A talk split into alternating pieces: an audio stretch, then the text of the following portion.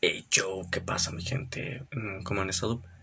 Yo la verdad, pues aquí todo bien, todo tranquilo. parece que tengo abandonado el podcast, pero no, no es así. Eh, la verdad tenía esa entrevista con el Pichis grabada desde hace un tiempo, pero no la subí.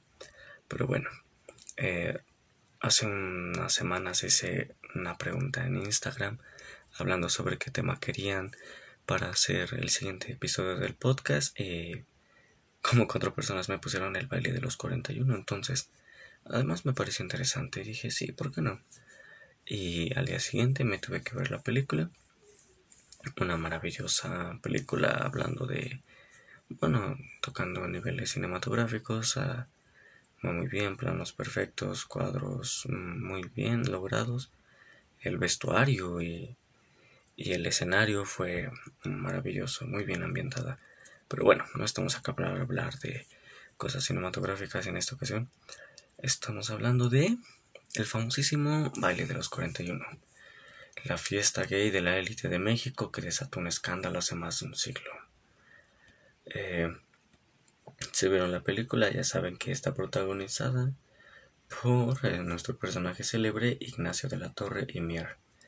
Pero bueno, eh, sabemos que la película, la historia real está ambientada en los años de 1901, en donde obviamente la, la tolerancia hacia las orientaciones sexuales de las personas no eran muy bien vistas por ambas partes, ya sea mujer, ya sea hombre, y era una época machista, además del porfiriato, y sabemos que un general como lo es Porfirio Díaz y además presidente de México y con esa edad pues obviamente no iba a ser la persona más comprensible y flexible del mundo. Pero bueno, sigamos. El origen del baile de los 41 eh, se dio origen la noche del 17 de noviembre de 1901 en el centro de la Ciudad de México. La mitad de los participantes vestía de ropa de mujer Varios de ellos eran personas adineradas y formaban parte de la élite social de esos tiempos. El festejo fue interrumpido por la policía que arrestó a casi todos y solo uno logró escapar y 41 fueron detenidos. De ahí el famosísimo baile de los 41 y durante más de un siglo la identidad del resto de los detenidos no se conoció, hasta que el abogado Juan Carlos Harris, quien se define como historiador frustrado, localizó los nombres de siete de ellos en los archivos de la Suprema Corte de Justicia de la Nación. Las personas identificadas porque promovieron amparos contra su conscripción forzada en el ejército son Pascual Barrón, Felipe Martínez, Joaquín Moreno, Alejandro Pérez, Raúl Sevilla, Juan B. Sandoval y Jesús Salorzano. Pero bueno, ¿por qué, ¿Por qué eh, apelaron?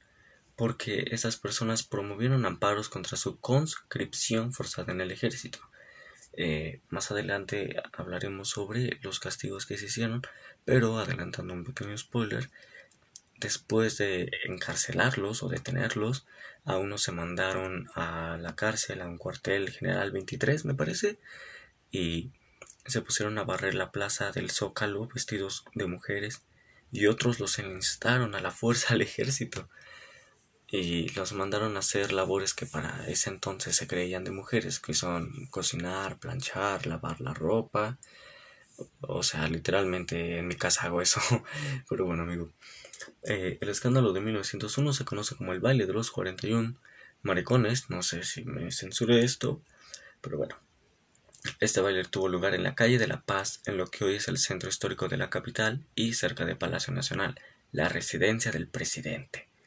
Según los diarios de la época, la única fuente documental del caso fue un policía que escuchó ruidos en la casa a las tres de la madrugada y al asomarse descubrió a estas parejas. Pero bueno, ¿por qué? ¿Por qué se detuvieron? No existe un motivo para haberlos detenido. O sea, jurídicamente la homosexualidad como tal nunca ha estado prohibida en México, no se entiende. O sea, te dejo claro que el gobierno sea conservatista, que siga gente machista, que lo que tú quieras, pero nunca ha sido un crimen como tal que se ha dado en la Constitución. Pero bueno, ya que te va el otro dato, ya pasamos a hablar de mi queridísimo amigo Ignacio de la Torre, el famosísimo yerno de nuestro querido Porfirio Díaz. Pobre, pobrecillo. Tragiquísimo destino, ¿eh? Pero bueno. Hablemos ahora un poco de Ignacio de la Torre de Mier. Eh, no voy a hablar totalmente de su familia porque tiene un gran prestigio.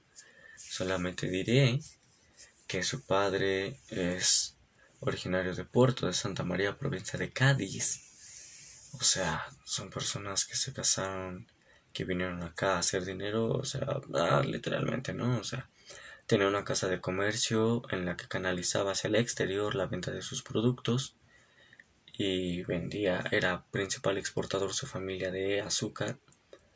Entonces eso lo hizo de bastante dinero, obviamente. Pero bueno, eh, de eso se hizo codearse con la familia de Porfirio Díaz, que el 16 de enero del 88 se casó con Amada Díaz, hija predilecta del presidente Porfirio Díaz, nacida de su relación con una indigente de Guamuxclan Guerrero, de nombre Rafaela Quiñones. Mm, ok, ahí ya es en donde empezamos mal. No entiendo si...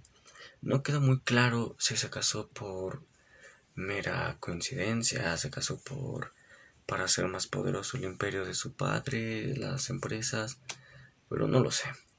Eh, claro que sí, este sujeto tuvo vida política, obviamente se codió con el presidente de México y uno de el único dictador de México. Eh, con el apoyo de su suegro fue elegido diputado de la sextagésima legislatura del Congreso de la Unión de México y al poco tiempo de casado en 1892 fue nominado candidato a gobernador del Estado de México. Ignacio era además miembro de la dirección del Banco de Londres México. Sin embargo, su candidatura se vio atacada por su reputación en tener una vida licenciosa. Por ello de la Torre retiró su candidatura voluntariamente, lo que permitió que el general José Vicente Villeda se reeligiera como gobernador. Ah, pero bueno, ah, terrible lo de este sujeto porque literalmente después, bueno, ah, no tocando temas de la, la revolución, ¿verdad? Que para mí es más un tema un poco absurdo y una guerra de poderes más que una revolución, fue una guerra de poderes pero que mm, su huida y muerte del país fue porque el presidente Carranza emitió la orden para proceder y arrestar a De la Torre a fines de 1917. Cuando el ejército de Carranza tomó Cuautla, Ignacio aprovechó la confusión para escapar, huyó a Puebla y de ahí al puerto de Veracruz, donde disfrazado abordó un vapor hacia Estados Unidos. Se estableció en Nueva York y en los primeros meses de 1918 fue internado en el hospital STEM por una dolencia de hemorroides. Los médicos optaron por operar de inmediato las venas del esfínter, fracasando en el intento. Ignacio de la Torre Mier murió el primero de abril de 1918. Su esposa amada tuvo que vender todas sus propiedades para pagar las inmensas deudas que le heredó. ¿Pero qué? No, no se murió por, por casualidad, porque por hemorroides eh, este sujeto tuvo que pasar como 15 años de su vida en, o sea, la guerra de la, la Revolución Mexicana duró bastantes años. Y todos sabemos eso, o sea, no, no se dio origen, se dio origen en 1910, en, todos sabemos en la casa de los hermanos Cerdán, pero no, no empezó y terminó el mismo año, ni en 1915. Esta guerra duró bastante tiempo y para que una sola persona tomara el poder, y, pero bueno, saltémonos esa parte. Ignacio de la Torre, eh, este sujeto tuvo que pasar varios años de su vida sirviendo al lado del ejército mexicano, haciendo, ya lo dijimos con anterioridad, labores de mujeres en esa época. Terriblemente el sujeto sufrió constantes abusos sexuales por parte de, de estos desgraciados, que ni siquiera eran militares, ¿sabes? O sea, personas armadas con el derecho de, de sentirse militares. Eh, sufrió varios abusos, eh, maltrato psicológico, o sea, su vida fue una tortura hasta que por fin pudo escapar a fines de 1917, o sea, estoy hablando que el baile fue arrestado en 1901, o sea, cuánto tiempo tuvo que pasar para que por fin pudiera escapar de esa tortura, para que al final, eh, sinceramente su vida fue una tragedia, amigo, o sea, toda su vida vivió con una persona que no amaba. Eh, no se tienen claros sus motivos del por qué se casaron o si realmente fue por, por X o Y motivo. Y tuvo que vivir en tortura bastante tiempo. Y otro mensaje que nos queda fue, voy a citar textualmente a un general que cuenta aquellas palabras. en México el número 41 no tiene ninguna validez y es ofensivo para los mexicanos. La influencia de esa tradición es tal que hasta en lo oficial se pasa por alto el número 41. No hay en el ejército división, regimiento, batallón que lleve el número 41. Llegan hasta el 40 y de ahí se salta el 42. No hay nómina que, no hay nómina que tenga renglón 41. No hay en las nomenclaturas municipales casas que contengan el número 41. Si acaso y no hay remedio, el 40 bis. No hay cuarto de hotel o sanatorio que tenga el número 41.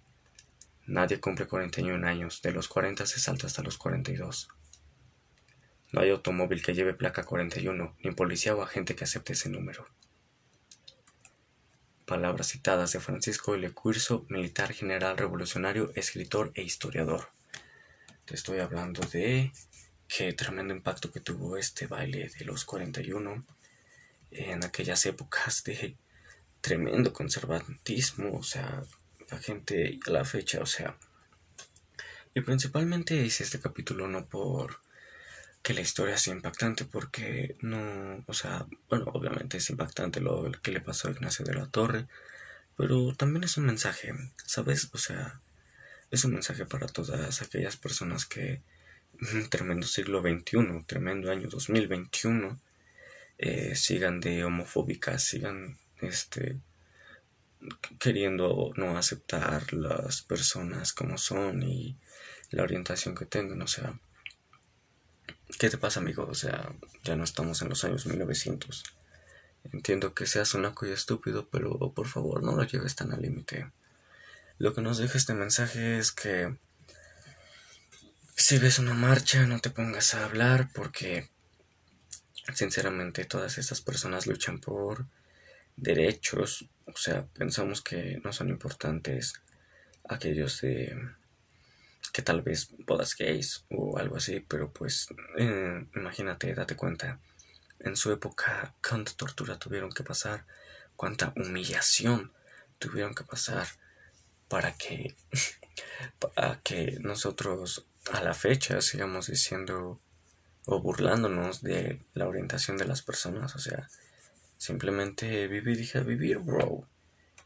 Y me despido solamente con esa pequeña reflexión, ¿sabes? O sea, ya no estamos en aquellas épocas en donde ya vieron que inclusive el número 41 parecía que estaba maldito, o sea, no, no sigo sin entenderlo, ¿sabes? Pero bueno, eh, espero les haya gustado, si son otras seis personitas que escucharon esto, eh, les quiero agradecer mm, bastante todo su apoyo, No, si lo escuché, no, quien sea que lo escuche, ¿sabes? O sea, sea algún desconocido o algo así, en, todas mis redes, um, encuéntrame rápido en Facebook como Brandon Richardo.